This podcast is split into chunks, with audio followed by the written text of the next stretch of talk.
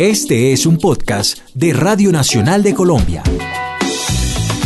Hola, bienvenidos al primer podcast que vamos a hacer en la Radio Nacional de Colombia acerca de la música del mundo, los sabores de la música del mundo y cómo ha influido esta música en todos los artistas que podamos traer por eh, este paseo del podcast. Yo soy Alejandra Restrepo y estoy acompañada por Alejandro Aponte. Alejo, hola. Qué honor ser el primer invitado a este podcast. Bueno, Alejo, ¿sabe por qué va a ser usted nuestro primer invitado al podcast? ¿Por qué? Porque si yo me pongo a pensar en algunos artistas colombianos que se les note en su música que de alguna manera la música colombiana, la música del mundo, eh, la, la riqueza musical lo ha llenado y lo ha influenciado mucho, es usted.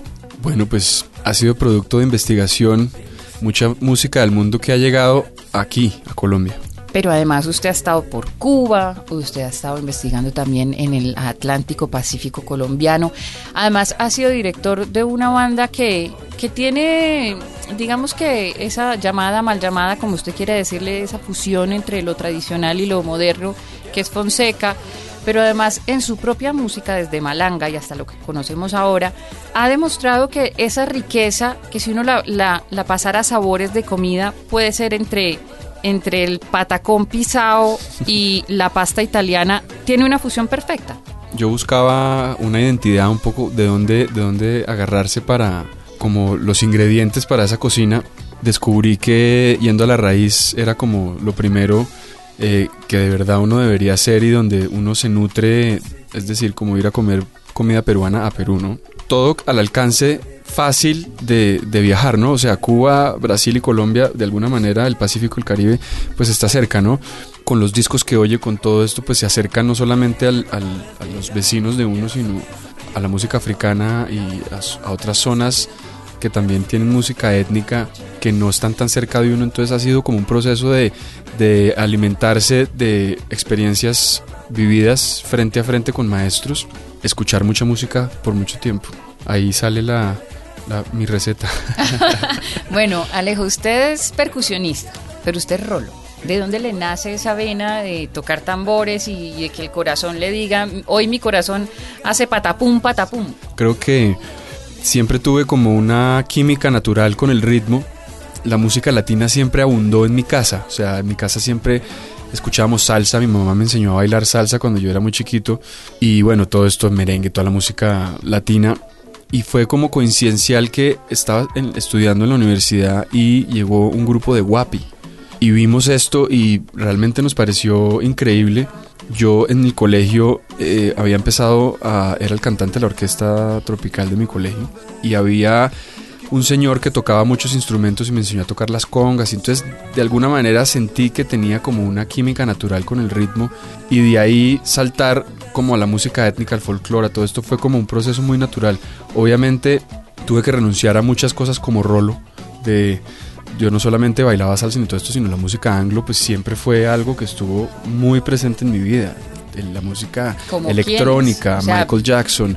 Michael Jackson fue como el primer ídolo que yo tuve de chiquito de ahí pues toda la música de los ochentas, todo lo que sucedió después, todo eso era muy, yo era muy cercano a eso, pero descubrí que la creación y la composición y todo eso era como lo que más me llamaba la atención, pero sentía que no, que tenía que tener como una identidad o algo realmente interesante para proponer.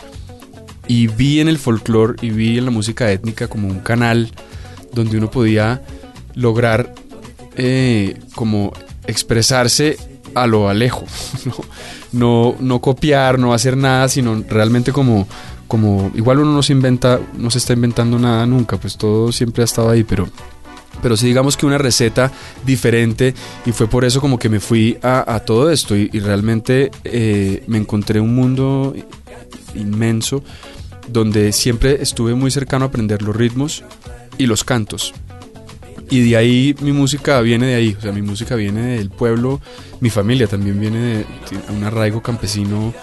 Entonces creo que ahí uno empieza, uno no sabe por qué hace las cosas, pero de repente hay cosas que tienen sentido, otras que no, y uno va ahí armando su muñeco. hasta que llega hasta al momento en el que está. Porque en esa época en la que usted empezó con esa investigación no era tan normal como ahora que uno ve a muchísimos músicos que se van a estudiar exactamente la música de Timbiquí, van allá o van a estudiar los tambores bata o antes no sucedía tanto eso. Hace, te estoy hablando de hace 15 años o más que usted se fue a hacer esa investigación. Mm, ¿Cómo, cómo, ¿Usted qué estaba estudiando en la universidad? Estaba estudiando música. ¿En dónde? Pero en la Javeriana. ¿Y terminó la carrera? No, no, no, no, no, no. Me, me, aburrí rapidísimo. Me pareció, me pareció que cuando, cuando vi a, cuando vi esto dije, ¿yo qué estoy haciendo acá? ¿No? Como que dije, o sea, fue mucho más poderoso. Digamos que en ese momento las escuelas o las universidades estaban muy ligadas, se habían separado un poco de la música clásica y no separado, digamos, habían incluido dentro de su dentro de sus clases y su, y su manera de enseñar un poco el jazz. Pero todavía no había llegado la música étnica, ¿no? La música folclórica. Una gaita era como todavía una cosa rarísima. Era muy a la europea y, y yo estaba como que, no sé, que me quitaba la camisa y salía a bailar. Entonces eso era, fue como una confrontación y cuando vi esta clase de, de música, pues fue como alguna revelación y dije, no, o sea, yo, yo qué estoy haciendo acá. Entonces me fui, dejé todo el segundo semestre, me retiré antes y todo, y me fui a, a Guapi, me fui con, con, con tres amigos más que todos éramos rockeros, pero yo creo que sentíamos esa necesidad de, de algo nuevo. Es extraño, ¿no? Es extraño pasar pero fíjate de, que, fíjate guitarras de rock y todo eso a, a hmm. ir a, al folclore. Bueno, creo que eh, después de mucho tiempo que estuve, conocí muchos músicos y todo, creo que también no, no, podemos darnos las de que nosotros fuimos los que empezamos y arrancamos y todo eso. Antes también en Cali, el tema de la salsa, toda esa gente tenía una investigación fuerte. O sea, la gente de Guayacán, de Nietzsche, todos ellos fueron producto de una, de una formación de la escuela en Guapi. Entonces, creo que solamente retomamos un camino que alguien en algún momento había hecho ya y que estaba un poco empolvado. Pero como que lo agarramos y todo. Algo que sí no pasaba en ese momento era que eso era muy extraño verlo aquí en Bogotá. Claro, era Hoy en día esos músicos están aquí. Entonces me acuerdo que para verlo, igual la experiencia de haberlo visto en persona y, haberlo aprendido allá, creo que es, es, hace que todo sea redondo y todo sea perfecto en ese sentido, porque va uno a aprender los ritmos allá donde, donde el músico es pescador y tiene su familia y todo eso.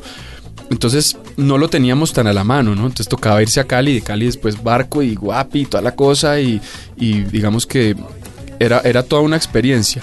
Ahora digamos, muchos músicos están acá. ¿Por qué? Porque la gente ahora sí dijo, wow, se dio cuenta de esa música. Pero es que hubo una visibilidad muy grande, que hay personas que dicen que esa visibilidad empezó con Carlos Vives, otras personas dicen que no, que eso fue eh, más bien Totó la Momposina, que lo empezó a mostrar, etcétera, etcétera, etcétera. Pero como se nos está terminando el tiempo, yo le pediría más bien una recomendación. Si alguien en este momento que está escuchando este podcast quiere digamos que fijarse en los sonidos del folclore, fijarse en los sonidos del mundo, que Colombia hace parte de esos sonidos, que esto fue, esto del sonido de la música del mundo fue un invento que hicieron las casas disqueras en los años 80, pero la música ya existía, lo que pasa es que no tenían dónde meterla. ¿Qué recomendación le daría a usted a una persona que apenas está empezando con esto? Creo que encontraría en la gaita un punto de referencia para muchas cosas, para todo lo que viene después, es decir, yo creo que el acordeón y el vallenato que hace parte esencial de nuestra cultura porque es la música que más comercialmente funciona en nuestro país y la que más, más gente la oye.